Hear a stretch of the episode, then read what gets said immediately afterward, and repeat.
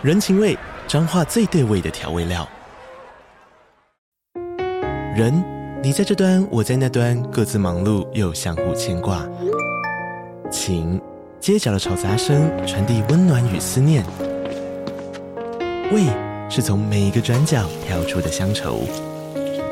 这里是彰化县政府 Podcast 节目《彰化早咖》，我是主持人内克。从彰化大小事各具特色到旅游攻略，透过轻松有趣的访谈，带着大家走进最在地的早咖。准备好了吗？彰化的故事，我们说给你听。以上为彰化县政府广告。嘿，我是只爱大冰奶的奶茶司机。那我们今天这一期呢，一样是延续上集。台中的夜游部分，那虽然本来是以 A B 茶为主，养生馆为辅，但我想现在摆明就是以养生馆为主了吧？那我们今天这一期呢，一样是来讲养生馆，但焦点呢放在中清路那一带上的众多店家。毕竟这边点那么多，没有来体验一下、见识一下，好像就不好意思说自己来台中夜游过了。那在进入今天的主题之前呢，有一些呃频道运营的状况啊，可能先跟。听友们稍微解释一下，啊，如果你对这部分没有兴趣的话，就可以简单跳过吧。那主要是呢，如果你在节目发布后的，比方说几天之后呢，再来听这个节目呢，你可能会发现，诶，我的节目前面好像被插了广告了。之前在听好像都没有注意过有广告这回事。那你的观察呢是对的，好像在最近这一两礼拜吧，就陆陆续续的会有一些节目呢会被安插入广告。那是因为我的节目呢，托管的平台 First Story 这个平台呢，它本来就有一个选项是可以让你允许你的节目呢，让平台跟广告商安插一些动态的广告在你的节目里。那我在开设节目之初，当然是有勾嘛，反正聊胜于无。而且这东西也不是你有勾了，你的节目马上就被安插广告。人家广告商要插广告，当然是插一些热门节目啊。你的节目如果没什么流量，他干嘛花时间花精力去插广告在你节目里呢？所以大家就可以理解啊，我的节目在这一两礼拜之前呢，完全是处于流量不达标的情况，所以人家也懒得理你。那也就在这阵子呢，刚好有些节目的下载量呢，就勉强够到它的门槛，所以才不小心的有广告冒出来了。那这门槛乍听之下好像是蛮低的，我记得当初好像不到一千吧，几百的下载量就它就会安排插广告了。大家可能觉得这几百的下载量啊，轻而易举。因为好像 YouTube 影片你随便看，每支都几千上万的观看数，但事实上显而易见的是呢，Podcast 节目的传播的能力啊，远远不如 YouTube。那更不用说我做的节目呢，听众是很小众的，所以这频道啊完全没有广告收入，我觉得是完全可以理解的。反正就佛系经营嘛。那直到这阵子，好像有点起头了。不过大家也不要认为啊，我这个节目从此以后就平步青云，一路高升，财务自由。那些还是做梦比较快，毕竟呢，就算有够到门槛，那观看数也是少得可怜呐、那换算成每千次点阅可以拿到金额呢，肯定也是凤毛麟角。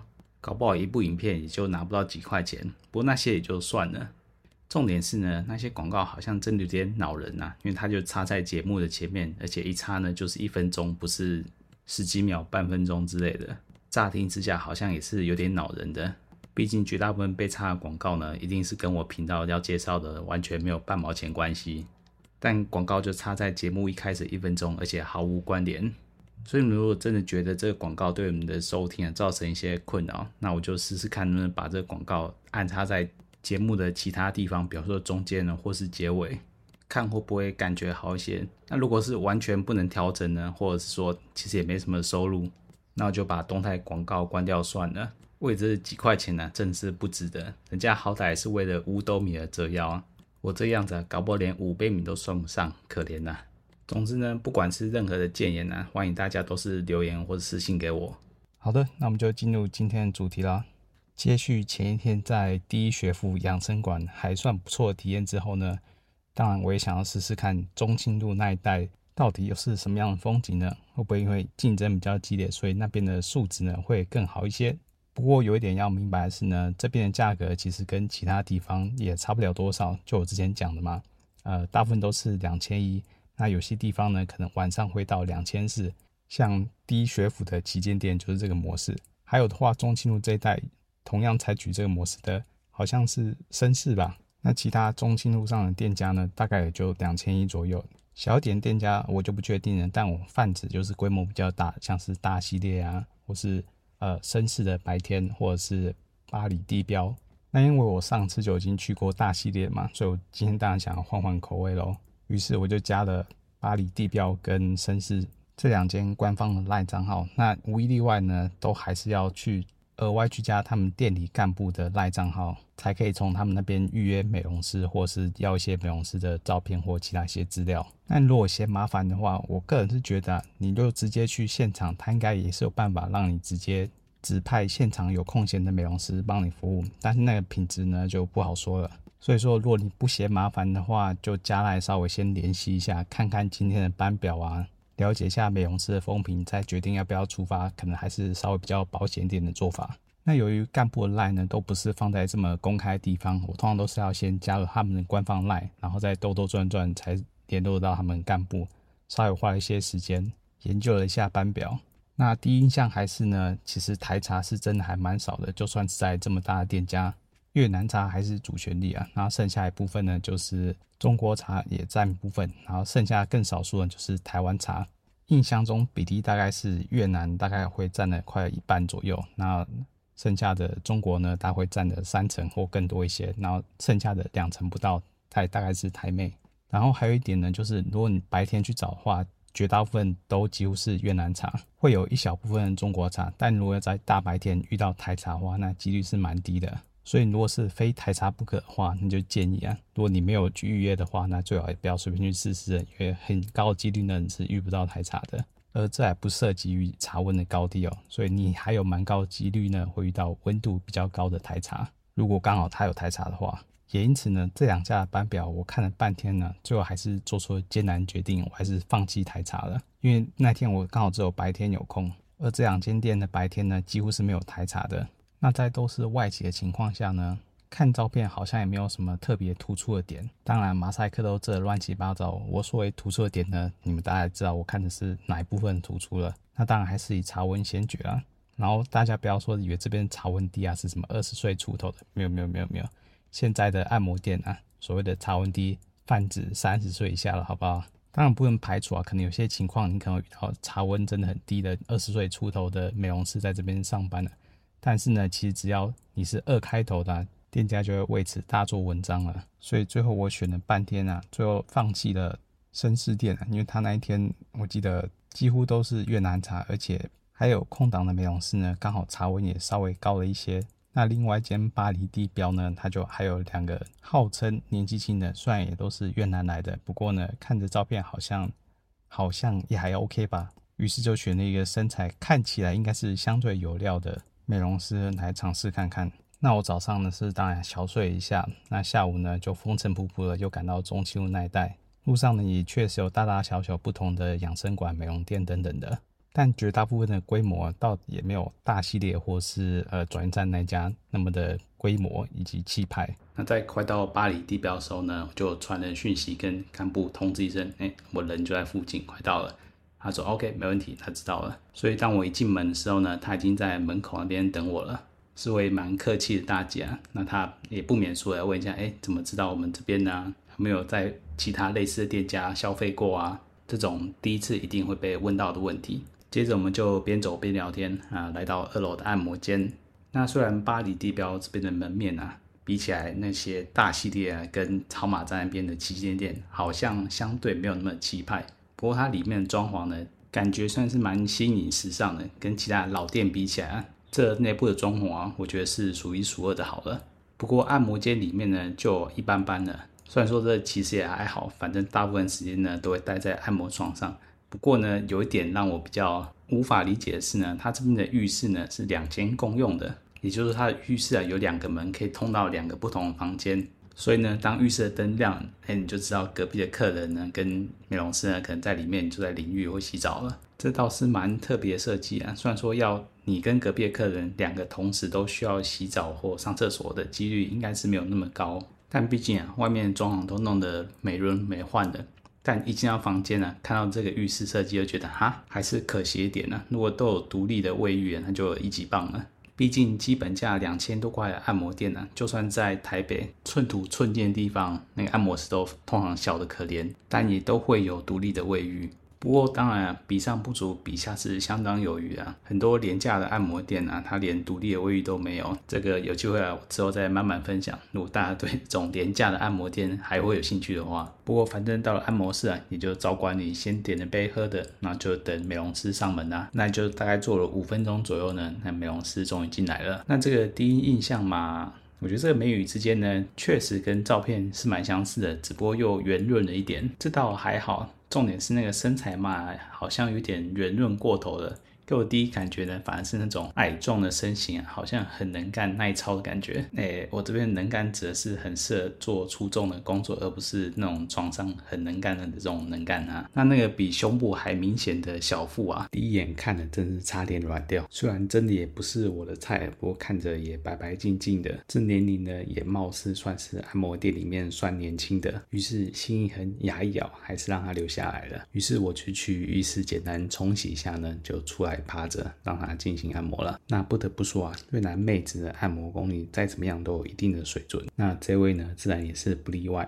那一开始呢，就先用热毛巾热敷，然后再从头到脚全身上下的按摩，手法跟力道呢，都还算蛮到位的。那跟昨天的台面一比啊。真的是高下立见。原本以为年轻妹子啊，可能在按摩上就没有那么讲究，但她倒没有啊。她也说，她还跟同店里面的大姐们认真的学了好一阵子。不过遗憾的是呢，可能也是因为年轻的关系，她在台湾待的时间呢还没有那么长。就她的说法啊，她是嫁来台湾的。但在台湾没几年呢，就离婚跑掉了，所以就要想办法自力更生啊。不过呢，可能就是因为待的时间还不够久，那中文腔调还是蛮重的，能讲的也不太多，所以整个按摩的过程呢就还蛮干的。这也刚好跟昨天台妹啊形成强烈的对比。知道大家通常是比较偏好安安静静的让美容师专心就好，你也懒得再想话题。或者是呢，你其实也蛮享受聊天的过程。你来美容店的其中一个重要的目的啊，就是跟妹子拉赛调个情。欢迎下面留言跟我分享你是哪一种类型的客人。不过大部分情况啊，我遇到的越级的美容师呢，都比较沉默寡言，看是害羞呢，或是语言的关系比较没办法那么通。所以说去养生馆，如果聊天是你的重要的选项的话，那选越南妹你可能就要考虑一下了。我个人呢，虽然是没有非常喜欢一定要聊天呢、不过。整套按摩下来二三十分钟也跑不掉，如果聊不到几句啊，那真的是气氛有点尴尬。总之呢，这位妹子在深度的按摩之后，那个热敷的毛巾也一层一层拿开了。那最后当然是反正要来干正事啊。那一开始呢，她还就只是上点油，就直接开始直奔重点打飞机啦。那当然来到这种养生馆，怎么可能只有这么纯的打打飞机而已呢？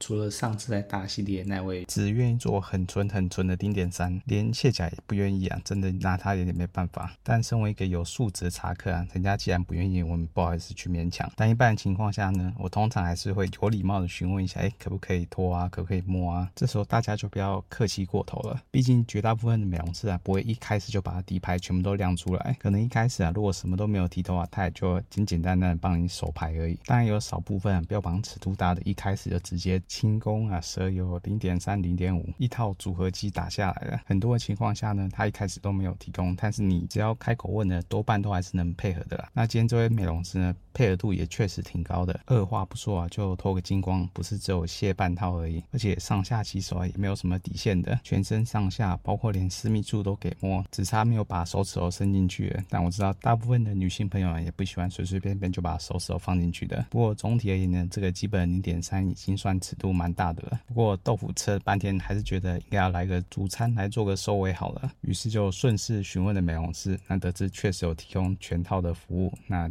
也是额外加一张小朋友，那感觉起来这应该就是中南部加持到全套的公定价吧，也就是在这边消费全套呢，就是三千出头的价位。这时候不禁感慨啊，在北部古墓这边呢，按摩店的基本起价就快要两千了，甚至有些红牌呢是三千以上，而且这还是基本价哦。如果你要加值做全套服务的话，这光加值的价格呢，有些甚至三五千以上都有，光加价部分啊，就比人家做全套还贵了，真是这边寒假也是好不手软呐。不过既然他敢开这个价格啊，就表示他确实也有这个市场。只能说北部的消费还真的蛮惊人的。在加持过后呢，人家也不废话了，直接小鱼拿出来就准备冲锋陷阵呐。不过这边人家在这方面的尺度上还是比较保守一点的。除了他女上位跟传教士位之外呢，其他姿势的配合度嘛就不怎么高了。那更不用说垃圾的这种事情，想当然是没有的。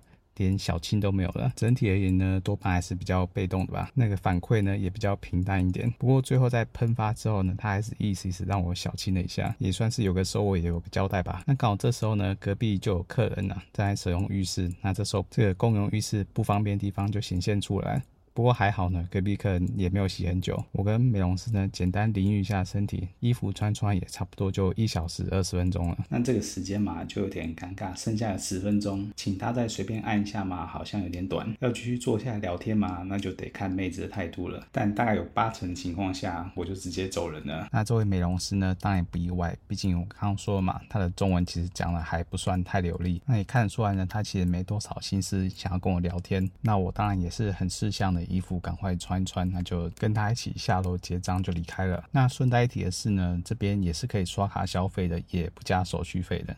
算是优点之一啊。不过如果你想与美容师呢有额外的服务的话呢，哎，还是一样老规矩啊，记得自备现金啊。反正就一张小朋友。不过不是每位美容师啊都提供全套的服务。那就算有啊，他也不会一开始主动大剌剌就告诉你。这一点我只能说啊，台北这边按摩店的班表真是完胜其他地区的班表。至少那个服务的尺度可以到哪里都一目了然。但缺点呢，就是那个加值的价格啊不是很透明，基本上是随小姐喊价的。只要他是红牌啊，他。可以喊的价更高，不像中南部啊，绝大部分的公定价就是一千块。我个人呢是比较偏好这种透明的价格啊，虽然我也知道蛮多人就喜欢这种跟美容师讨价还价，哎，不是讨价还价，就是这种沟通技巧的展现，看能不能跟美容师呢讨好些交情啊，那下次来呢就可以有没有办法多薅一点福利之类的。那我个人是觉得哇，这样好累哦，我个人是没有精力啊，花时间培养这些关系，那就见仁见智喽。那最后呢，当然再花点时间来总结一下台中这些大型的养生馆的感觉啦。首先，我必须要说啊，如果你就是独中台内的话，最起码台中啊，虽然我想说的是台北之外的其他县市，大多都是越南妹的天下了。那加上中国呢，以及一些少数的外籍。那剩下的就是一点点的台妹而已。那在人数这么稀少的情况下，你要遇到都不容易的，更不要说要求什么素质。虽然说我在上级的第一学府旗舰店遇到台妹呢，某方面的技巧是蛮强的，但老实说啊，那外在的硬体条件呢，真有点一言难尽啊。只能说，如果今天按摩店是选妃形态的话，我可能挑不上的。我在五目以待啊，有几次是临时去的，没有预约妹子。那就算那几次妹子的选择很少。但至少那个颜值跟年龄呢，真的是完全比不上，这个真心不骗呐。但同样的，你想要吃全餐呢，你就要付出双倍的代价。还有那个按摩啊，十之八九都不要期待太多了。原则上就把它当成是用送的就好，但相对而言呢，我遇到越南籍的美容师啊，按摩的技巧啊，是真的都还不错，所以就看你想要的是什么啦。最后顺带提一下，我在做这些功课时呢，有参照另外一个 Uncle 零三的部落格，我这边没有业配哦，算他有收费的业务，但我是觉得他免费的文章就有一些还蛮值得参考的。那他有 Twitter 账号，那那不叫 Twitter，现在叫 X，看他分享内容应该是对。中部的按摩店呢，了然于心啊，几乎就是专营中部的这些养生馆按摩店。比方说，我之前提过一些中大型的店家呢，他都有提过，并且对美容师的号码、国籍跟服务的内容呢，都有简略的分享。虽然说不知道这个描述呢是店家提供的，还是他真的自己体验出来的心得。如果是自己体验的话，哇，那个花的时间跟金钱呢，可是不可小觑的。不过我个人是觉得这些描述呢，可能就看看就好。毕竟除了国籍啊、年龄之外的其他，蛮多都是主观的感受啊。有些妹子她觉得好聊，但你不一定啊。很多时候就是磁场问题。那再来就是呢，这些文章可能都是几个月前的。虽然他偶尔呢还是会将文章内容做修改，我觉得这也是蛮难得的。但毕竟这个产业来来去去的，里面接受过可能不错的美容师，可能现在已经没有在做了。或是甚至是呢，虽然还是同个号码，但是已经是不同的美容师的，这事情也是发生过的。所以你，如果是台中人，有常常在地消费的需求，那当然还是跟干部打好关系比较重要啦。毕竟他才知道你有什么样的喜好，或是哪时候有新妹子来，可能符合你的需求，也会通知你一下。那你当然是多方尝试哦，看有没有办法遇到一两位。磁场比较合来的美容师呢，再去定期去光顾就好了。老实说，像我这种陌生客，每次喜欢跑去新地方探店的，这个当然还没什么好处啊。通常他们也不会第一时间把热门货呢推销给陌生客的，所以大家还是听听我讲故事就好了。要像我这样有事没事开发新地点的话，最好还是要做好心理准备。那我们台中的分享就到此为止啦，我会把相关资讯放在描述栏的。那不知道大家之后对按摩店还有没有兴趣的，还是想听更便宜的越南小吃店，还是回到台北五木选台妹，那就欢迎大家留言告诉我啦。那我们下一拜再发车喽，大家拜拜。